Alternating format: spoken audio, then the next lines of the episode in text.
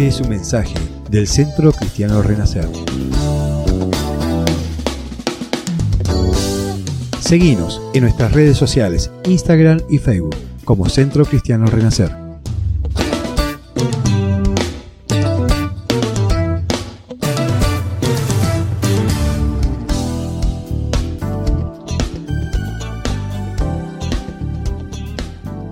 este tiempo eh, en la casa del Señor, en mi casa acá en Truncado, con, con mi hermana, con la familia y, y disfrutando con ustedes, que son familia también. Comí de todo, debo haber subido, me tendría que haber pesado antes de, de entrar a Truncado. Si, en vez de pesar la valija, que me pesen a mí, a ver con cuánto tenía y con cuánto salgo ahora. Pero gracias a cada uno por eh, el cariño demostrado. Me falta la lasaña de Noelia, que con todo y operación de la vesícula eh, va, va hacer la lasaña ahora al mediodía para mí. Su especialidad. Eh, bueno, agradecida al Señor también por los pastores, la pastora, pobrecita, casi todos los días mandándome mensajes disculpándose porque no puede estar, pero entiendo perfectamente la prioridad de su mamá, justo yo, hoy no quiero llorar. Eh, así que el trato de animarla y, y de que esté ahí al lado de su mamá y la disfrute en este tiempo. Es una mujer que conozco y le doy gracias a Dios por conocer. Ella crió a cada uno de sus siete hijos en el camino del Señor. Al principio ellos no conocían a Dios cuando formaron su familia, pero hoy ellos todos son siervos de Dios, sirviendo al Señor y es el fruto del trabajo de esos padres. Así que ahora le toca a esos hijos cuidar también de, su mamá y disfrutarla en este tiempo eh, con los nietos y bisnietos también que ya también tienen. Así que bueno, que el Señor esté fortaleciendo la vida de los pastores en este tiempo y, la vida de toda la familia para que realmente el Señor se glorifique en la vida de la suegra del pastor. Muy bien. Les invito a abrir sus Biblias en el libro de Hechos. Quiero compartir con ustedes un tema que vino a mi memoria anoche. Tenía preparado lo que iba a predicar hoy y anoche estaba repasando en mi cabeza eh, para no estar leyendo los, eh, los puntos y el Señor puso en mi cabeza la palabra resultados. Así que empecé a armar otro sermón porque no pegaba con lo que yo tenía armado. Entonces digo, Señor, resultados. Y saben que a veces no, no vemos los resultados que nosotros deseamos con muchas cosas en nuestras vidas. Resultados, en mi caso ministerialmente, jamás pensé en mi vida que yo iba a estar trabajando en misiones. Resultados de mi matrimonio, resultados en mis hijos. Soñamos mucho alrededor de los hijos, de nuestra familia, como iglesia. Resultados aún con cada uno de nosotros. Esperamos que las cosas sean muchas veces como nosotros soñamos. Y entonces los resultados cuando no son como los que nosotros soñamos, nos frustramos, nos sentimos mal. Nos sentimos hasta que Dios nos abandonó. Y cantábamos, no, no, no me dejaras. Y confiamos en que Dios no nos va a dejar. Pero cuando las cosas no salen como yo quiero, como yo las soñé, nos venimos abajo. Y me pasó. Había terminado el instituto bíblico y muchos de ustedes ya conocen esta historia, pero algunos no. Y mi plan era irme a Francia, de misionera. Y todavía ni existía el departamento de misiones. Así que con el presidente de las asambleas de Dios, ahí de la Unión, en, Capital, hablamos a ver cómo podíamos hacer para que yo salga de misionera para Francia. Se frustró todo. Era soltera, ¿quién me, ¿cómo me iba a sostener? Las, las mujeres no tenían ministerio. La carta con la que respondieron eh, en francés y bueno, me la tradujeron, eh, era frustrante. Y yo me vine abajo, porque mi sueño se había venido abajo. Mi realidad, lo que yo soñaba para mi vida, para mi ministerio, y yo hasta decía, Señor, es para servirte a vos, se vino abajo. Entonces, Dios empezó poquito a poco a mostrarme que había otra tarea. Y como yo me iba a Francia, todo lo que hacía en la iglesia lo fui delegando. Había que dejarlo ordenado. Así que me quedé sin nada. Mirando como los demás hacían lo que yo hacía antes. Y no entendía. En ese momento yo debo haber tenido 22 años. Y estaba sentada en un, en, un asiento en, la iglesia. Después deben haber pasado como dos o tres semanas, que era pura frustración y llorar, porque yo digo, ¿y ahora qué va a ser de mi vida? No le puedo decir a los hermanos, devolveme el departamento de educación, devolveme el grupo de música. No, ¿qué va a pasar ahora con mi vida? Y el pastor vino y me puso la mano en la nuca, no era muy delicado, me mandó la mano en la nuca. Y me dice, la puerta que Dios cerró, la ventana, me dijo, no la puerta, la ventana que Dios cerró se va a convertir en una puerta abierta, en un portón abierto a nuevos ministerios. A la otra semana empezó el Instituto Bíblico Río de la Plata, me llamó para ver si podía ir a dar clases de expresión. Son las clases que nadie quiere, chicos, lo siento, los que van ahora al instituto.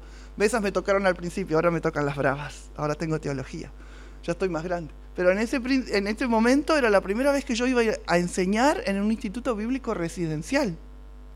Me llamaron de la Escuela Bíblica Nacional para decir a ver si podía ayudarles a dar cursos de escuela bíblica, para maestros de escuela bíblica. Yo no lo podía creer.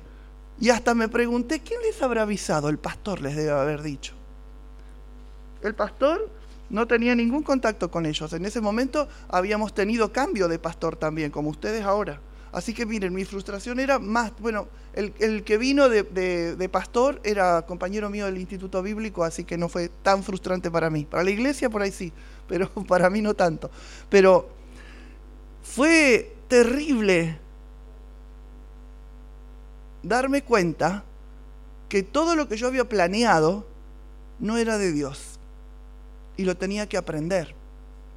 Yo con 20 años tenía que aprender que Dios es el que iba a planear mi vida y que siempre iba a ser mejor de lo que yo me imaginé. Un escocés, ¿sí? Vamos al Reino Unido ahora. Diego Thompson, un chico de la iglesia que de a poco fue creciendo, se convirtió hasta en maestro de escuela bíblica. Su papá quería que él sea abogado.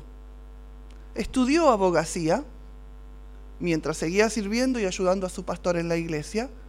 Y un día Dios toca su corazón para que él trabaje con la Sociedad Bíblica Británica, que ya estaba funcionando en ese tiempo. Les estoy hablando de fines del 1800. Y él le dice a su papá, soy abogado, pero Dios me está llamando a otra cosa. Como diciendo, cumplí tu sueño de que yo sea abogado, pero tengo otra cosa para trabajar para el Señor y empezó a trabajar con la Sociedad Bíblica Británica. Él fue el que trajo las primeras Biblias a Argentina. Fue el que trajo las primeras Biblias a Chile, a Perú. Y el que fundó la Sociedad Bíblica y las primeras imprentas para Biblias en Colombia y en México. Él no lo soñó jamás. Y en su biografía, si ustedes la leen, él habla de siempre soñó con ser el mejor maestro de escuela bíblica para trabajar con niños. Nunca más trabajó con niños directamente. ¿Conocen a Margarita Sánchez de Thompson?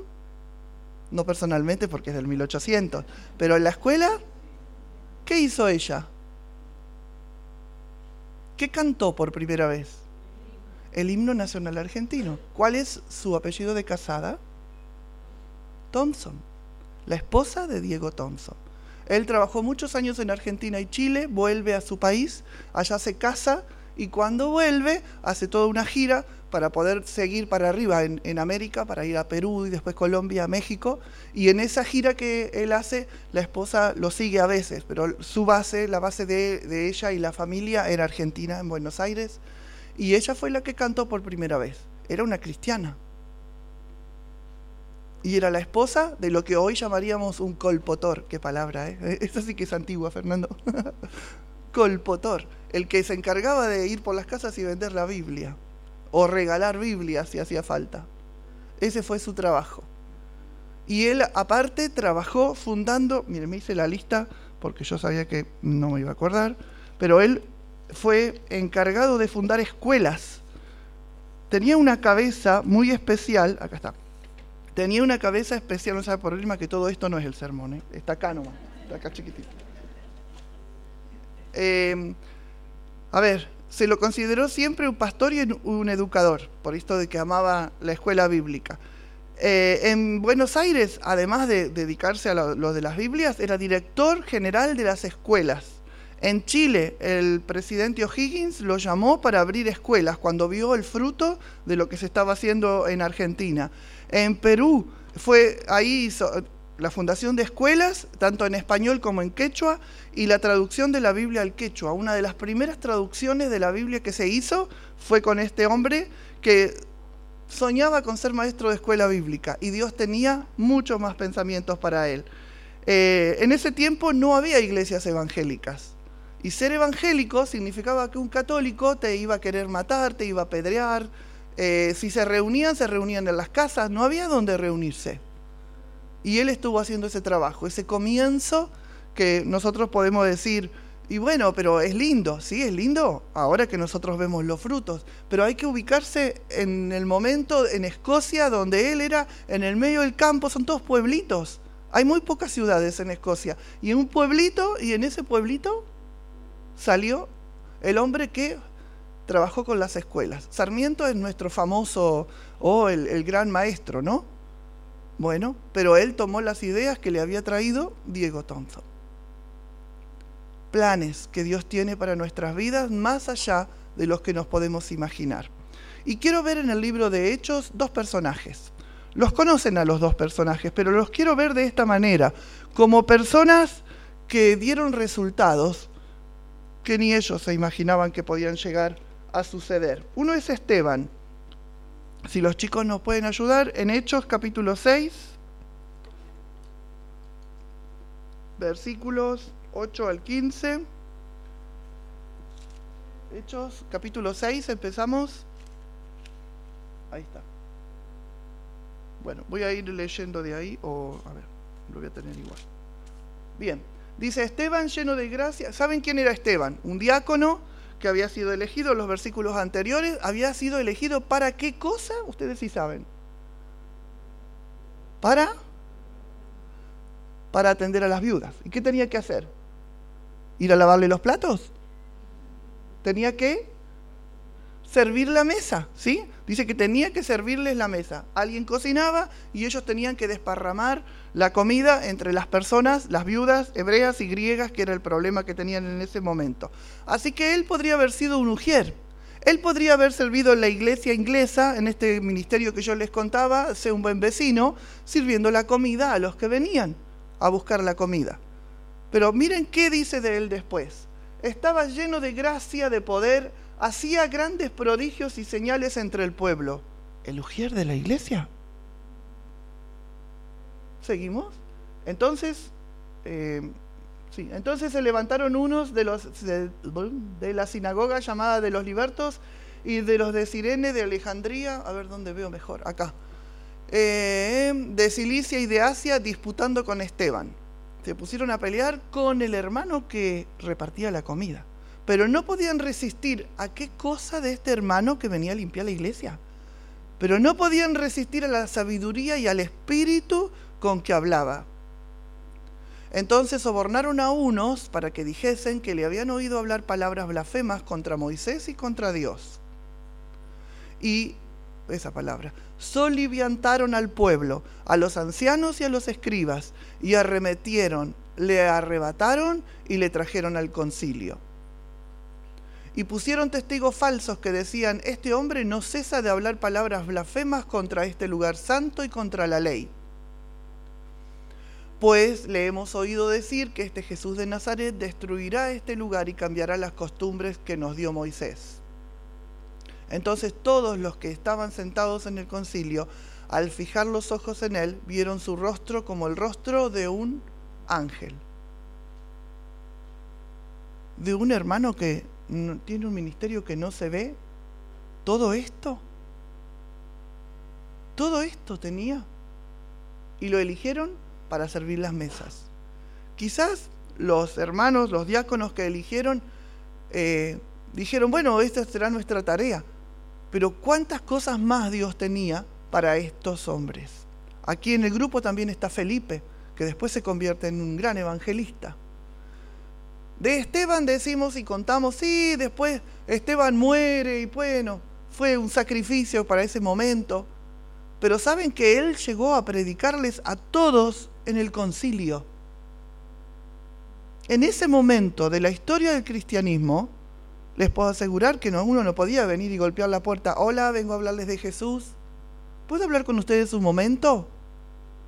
Dios buscó la forma no nos gustaría morir de esa manera. Que Dios busque la forma para que nosotros lleguemos a predicarle a alguien y que nos maten por predicarle. Pero Él llegó hasta ese lugar. Él les predicó. Todo el capítulo 7 es la predicación y les habla de cosas que ellos sabían y conocían.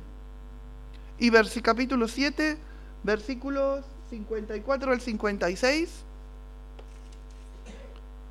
hay un resumen. Oyendo las cosas que él había contado, todo un resumen del pueblo de Israel y Jesús, se enfurecían en sus corazones y crujían los dientes contra él.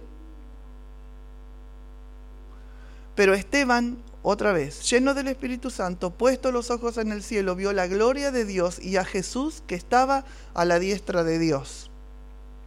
Y dijo, he aquí, veo los cielos abiertos y al Hijo del Hombre que está a la diestra de Dios.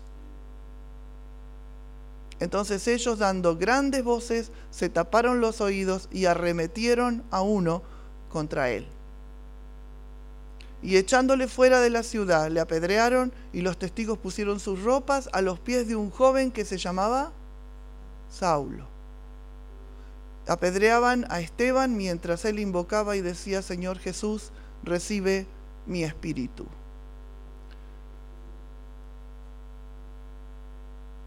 Yo vine para servir. Yo vine para ser ujier, es lo que Dios me dio para hacer. Quizás consideres que la tarea que estás haciendo es pequeña, pero Dios tiene mucho más atrás de lo que nosotros nos podemos imaginar. Por todo lo que pasó Esteban, hay un nombre que sí hablamos de ese hombre como un hombre de éxito, Saulo, Pablo el otro personaje. De Esteban podemos decir, y bueno, murió al poco tiempo de, ser diácono, pero de Pablo podemos decir muchas glorias y él mismo habla de muchas glorias al respecto de todo lo que él hizo para el Señor, aunque siempre trata de bajar eh, su imagen y, y hablar poco al respecto. En cada libro de la Biblia, por las dudas que alguien se quiera hacer el vivo con él, él dice qué cosas está haciendo para el Señor.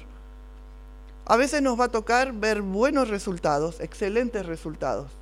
Esteban no vio los resultados de su ministerio, él no vio al hombre que lo mandó a apedrear, no lo vio, hecho el gran hombre de Dios. En la escuela bíblica nos vamos a encontrar con los niños, con los adolescentes, con los pre.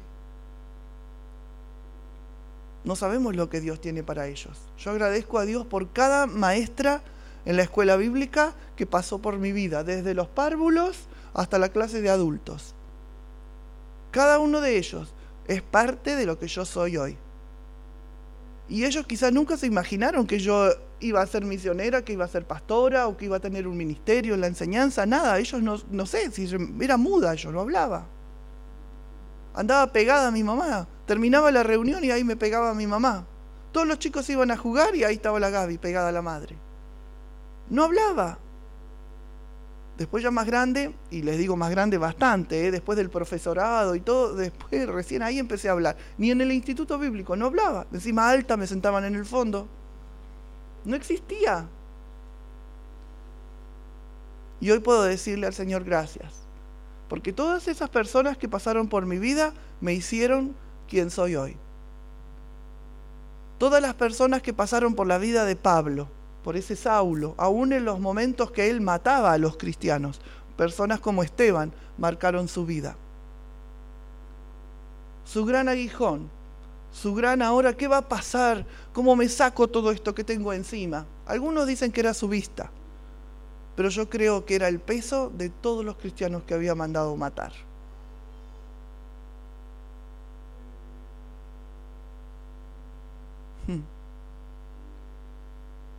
He escuchado historias de personas, de soldados, que han matado en el holocausto, que mataban a los judíos y después se convierten. Cuando todo terminó, se convierten, sus vidas cambian con Jesús, pero esa mochila, ese peso, sigue con ellos. El arrepentimiento está todo, pero ahí sigue.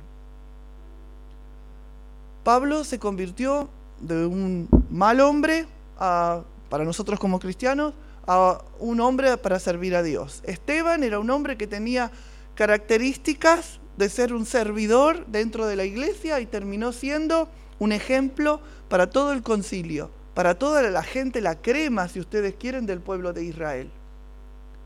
Y hoy nos toca a nosotros servir al Señor, donde sea, en el lugar donde Dios nos haya llamado. Si en este momento nos están pidiendo hacer una tarea que por ahí ni siquiera la sabemos, aprendamos a hacer la tarea. Hagámosla con amor y con las características de Esteban. Servir una mesa con todas esas características, uno lee las características y dice, oh, ahora viene a predicar el gran siervo de Dios. Y aparece Esteban con la bandejita para servir la comida. Nos podemos encontrar con grandes resultados como los de Pablo. Los vemos, por favor, en Romanos capítulo 15, versículo 15 al 25. Dice, mas os he escrito a los romanos, hermanos, en parte con atrevimiento, como para haceros recordar por la gracia que de Dios me es dada, lo tenían a menos y hasta todavía le tenían un poco de miedo a ver si no los mataba, para ser ministros de Jesucristo a los gentiles, ministrando el Evangelio de Dios, para que los gentiles, los que no eran judíos, les sean ofrenda agradable, santificada por el Espíritu Santo tengo pues de qué gloriarme en Cristo Jesús en lo que a Dios se refiere. Y así empieza siempre sus listas. Porque no osaría hablar sino de lo que Cristo ha hecho por medio de mí para la obediencia de los gentiles con la palabra y con las obras. Con potencia de señales y prodigios en el poder del Espíritu de Dios, de manera que desde Jerusalén y por los alrededores hasta Ilírico, todo lo he llenado del Evangelio de Cristo y de esta manera me esforcé a predicar el Evangelio, no donde Cristo ya hubiese sido nombrado, para no edificar sobre fundamento ajeno, sino, como está escrito, aquellos a quienes nunca les fue anunciado acerca de Él verán, y los que nunca han oído de Él entenderán. Por esta causa me he visto impedido muchas veces de ir a vosotros, le está hablando a los romanos, pero ahora no teniendo más campo en estas regiones, se le acabó el lugar de... Este sí que era de éxito, ¿no? No teniendo más campo en estas regiones y deseando desde hace muchos años ir a vosotros, cuando vaya a España, o sea, más lejos todavía, iré a vosotros porque espero veros al pasar y ser encaminado allá por vosotros una vez que haya gozado con vosotros. Mas ahora voy a Jerusalén para ministrar a los santos. Se le acabó el territorio, los resultados él los veía, la gente lo veía. Los de Esteban, por lo general, lo dejamos ahí, se murió y nada más. Los resultados en cada una de nuestras vidas están en las manos de Dios. Nosotros conocemos a Dios. Nosotros sabemos quién es Dios.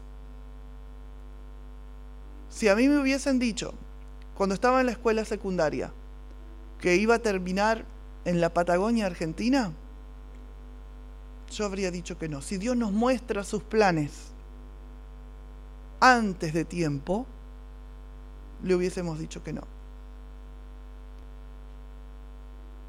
Suena raro, ¿no? Si Dios muchos años antes nos habría dicho, te vas a casar con Menganito o con Menganita, vas a tener seis hijos, cuatro hijos, ¿qué? Nos espantamos ahí nomás. O no vas a tener casa, vas a vivir de lugar en lugar hablando mi palabra. Ay, no, Señor. Yo terminé la secundaria con orientación en biología para ser oceanógrafa. ¿Ah? Y cuando me dijeron tenés que hacer dos años de ingeniería en Buenos Aires y después tenés que ir a Puerto Madryn o a Bahía Blanca para estudiar. Dije no, con 18 años dije no, yo no voy a ir a esos lugares. Hola, Patagonia. Más de 30 años en la Patagonia. Si en ese momento por ahí Dios me quería usar en, Puerto Madryn, ayudar a la iglesia, después de los dos años de estudiar en Buenos Aires, pero no, yo no iba a salir de mi casa, de mi, de mi burbuja, ¿no? De mi casa, de mi iglesia, de mis compañeros, ahí yo no me iba a mover. Y Dios se encargó de que los resultados sean perfectos en Él. Los pensamientos de Él son tan altos, son tan grandes, son tan especiales. Y nosotros nos encerramos en esto. A veces hasta las personas que amamos, a nuestros hijos, los encerramos en mis deseos. Y son buenos deseos como padres, porque queremos lo mejor para nuestros hijos. Pero el que va a querer mejores cosas que las nuestras y sabe qué viene por delante es Dios. ¿Qué mejor que preguntarle a Dios? Tomar tiempo para orar y ayunar y preguntarle a Dios, ¿cómo guío a mis hijos? ¿Qué carreras les ayudo a elegir? Por ahí nos damos cuenta, la carrera que eligió no va. Bueno, deje que se golpee. ¿Usted no se golpeó? Yo me tuve que golpear. Me golpeé con el tener que dejar mi casa. Los resultados que nosotros esperamos no son mayormente, la mayoría de las veces, lo que nosotros esperamos. Dejemos nuestras vidas en las manos de Dios y Él se va a encargar. Pude conocer casi todas las playas, creo que todas, las playas que hay en la Patagonia sobre el Atlántico. Y un día habíamos hecho una gira con el instituto y estábamos con Mariela, la esposa de Fernando, estábamos con Estela, que es la esposa del pastor en las grutas. Ellas en ese momento eran alumnas. Y en un momento una de ellas dice, el Señor sí cumplió nuestros sueños. Y me dice, como oceanógrafa hubieses conocido todas las playas hasta del mundo, no solamente de la Patagonia. Mariela soñaba con sacarle el petróleo a los pingüinos, me acuerdo. Y Estela quería ser docente de biología, no sé qué tenía ahí con los peces y los animales y toda la historia. Y ellas se dieron cuenta en ese momento que Dios había cumplido a su manera el sueño en nuestras vidas. No saben hoy lo que me cuesta a mí subir a un barco, a un bote. Hice natación tres años para estar lista para poder bucear, para poder tirarme tipo Jean Cousteau en el barco. Hoy en día no me suben a un barco ni a palo, apenas si subo la escalera. Esperemos los resultados en Él. Dejemos esta palabra, no sé por qué esta palabra es la que puso el Señor en mi corazón pero no hay nada mejor que dejar nuestros planes en sus manos. Y Él con el tiempo nos va a hacer entender por qué cambió los planes que nosotros teníamos en nuestra mente y en nuestro corazón. Busquemos la voluntad de Dios en los detalles de nuestra vida. Eso nos va a ayudar a que cuando haya que tomar grandes decisiones, ya sabemos, ya entendemos, ya escuchamos la voz de Dios, ya sé cómo me habla Dios. Ya sé cómo Dios me confirma que lo que estoy haciendo está bien o no. Resultados.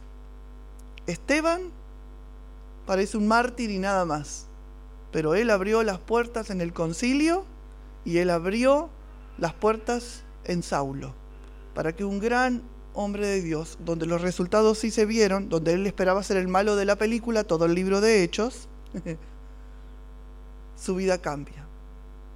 Quizá en unos años se hable de nosotros con grandes cosas, con grandes hechos de parte de Dios, quizá con poquitos, pero que siempre sean buenos los resultados, poquitos o muchos. La tarea pudo ser grande y se ven los frutos, la tarea pudo haber, haber sido chica y se ven los frutos, pero que se vean para la gloria de Dios en sus familias, en la iglesia, en Pico Truncado, en nuestro país, en el mundo, que se vean los frutos de ser cristiano, el resultado de ser un verdadero hijo de Dios. Amén. ¿Nos ayuda